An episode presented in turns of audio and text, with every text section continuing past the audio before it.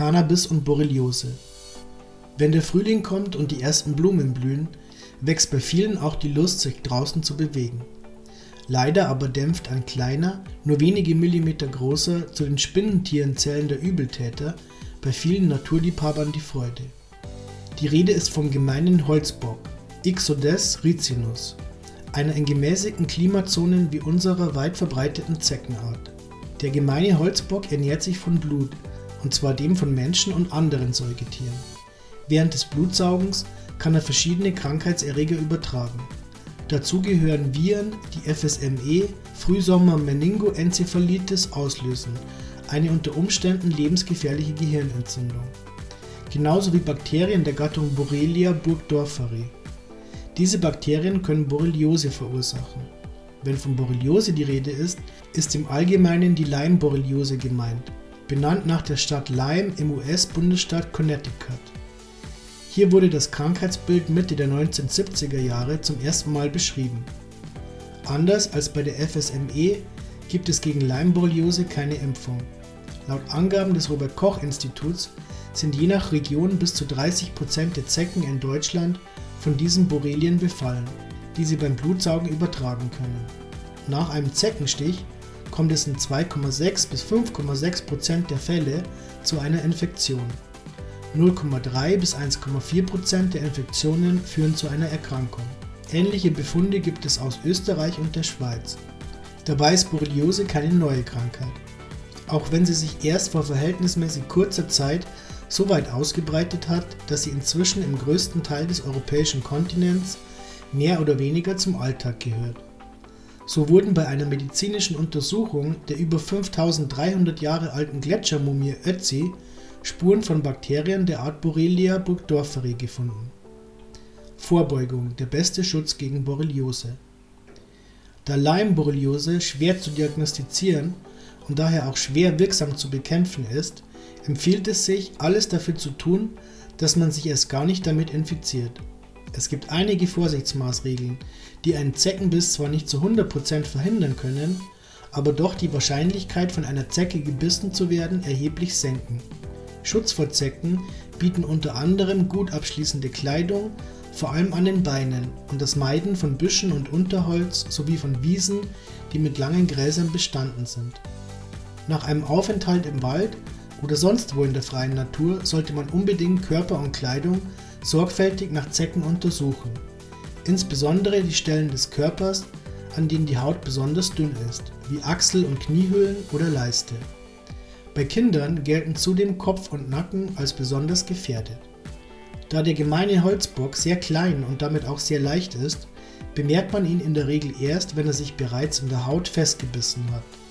Dann gilt es, die Zecke möglichst schnell zu entfernen. Das geht am besten mit einer feinen Pinzette, mit der man sie direkt über der Haut fassen kann, um sie dann herauszuziehen. Dabei sollte man aber unbedingt darauf achten, der Zecke nicht den Kopf abzureißen sonst besteht die Gefahr, dass noch eine extra Portion Erreger in die Blutbahn gelangt. Verlauf und Krankheitsbild der Leimborreliose. Leimborreliose ist schwierig zu diagnostizieren, weil es so gut wie keine eindeutigen Symptome gibt. Als zuverlässiges Anzeichen gilt eigentlich nur die Wanderröte, eine sich ringförmige, ausbreitende Hautentzündung rund um die Bissstelle. Die Leimborreliose verläuft typischerweise in drei Stadien. Frühstadium, Streuung, Spätstadium. Im Frühstadium bis ungefähr 30 Tage nach der Infektion tritt die bereits erwähnte Wanderröte auf, die oft begleitet wird von Fieber, Gliederschmerzen und ähnlichen Symptomen. Doch Vorsicht, eine Wanderröte kann sich herausbilden, muss es aber nicht. Aus diesem Grund bleibt die Borreliose oft unentdeckt. Dabei ist in diesem frühen Stadion die Leimborreliose noch ganz gut heilbar wenn auch nur mit massivem Einsatz von Antibiotika über eine Zeitspanne von bis zu 30 Tagen. Cannabis kann in dieser frühen Phase dabei helfen, die Ausbreitung der Bakterien zu verlangsamen, indem es dem Immunsystem dabei hilft, Antikörper gegen den Erreger zu bilden. Wird die Borreliose nicht im Frühstadium behandelt, kommt es zur Streuung. Wenn nicht spätestens jetzt massiv mit Antibiotika behandelt wird, drohen bleibende Organschäden. Sobald sich die Leimborreliose zu einer Neuroborreliose weiterentwickelt, können zentrales und peripheres Nervensystem geschädigt werden. genauso wie Muskeln, Gelenke und innere Organe, wie zum Beispiel das Herz. Typisch in diesem Stadium ist der von einem Gelenk zum anderen springende Schmerz, aber auch Symptome wie hohes Fieber oder starke Schweißausbrüche können sich bemerkbar machen. Besonders unangenehm wird es, wenn die Neuroborreliose chronisch wird. Dann können Nervenschmerzen auftreten, die von den Betroffenen oft als unerträglich empfunden werden. Auch Gesichtslähmungen kommen vor. Nach mehreren Monaten ohne ausreichende Behandlung ist das letzte Stadium der Borreliose erreicht. Es entwickeln sich schwerste Symptome wie chronische Arthritis, Polyneuropathie oder Enzephalitis. Auch jetzt noch, in den späteren Phasen von Leimborreliose, kann Cannabis helfen, die Schmerzen zu lindern und darüber hinaus den mit Borreliose verbundenen psychischen Stress abzumildern. Therapiemöglichkeiten Die einzige Therapiemöglichkeit der Schulmedizin besteht im massiven Einsatz von Antibiotika und das über einen langen Zeitraum hinweg, inklusive aller damit verbundenen unangenehmen Nebenwirkungen. Voraussetzung dafür, dass Leimborreliose wirklich geheilt werden kann, ist eine entsprechende Diagnose im Frühstadium der Erkrankung. Da das einzige wirklich typische Symptom, die Wanderröte, nicht immer auftritt, bleibt Borreliose oft unentdeckt. Das kann gravierende Folgen haben.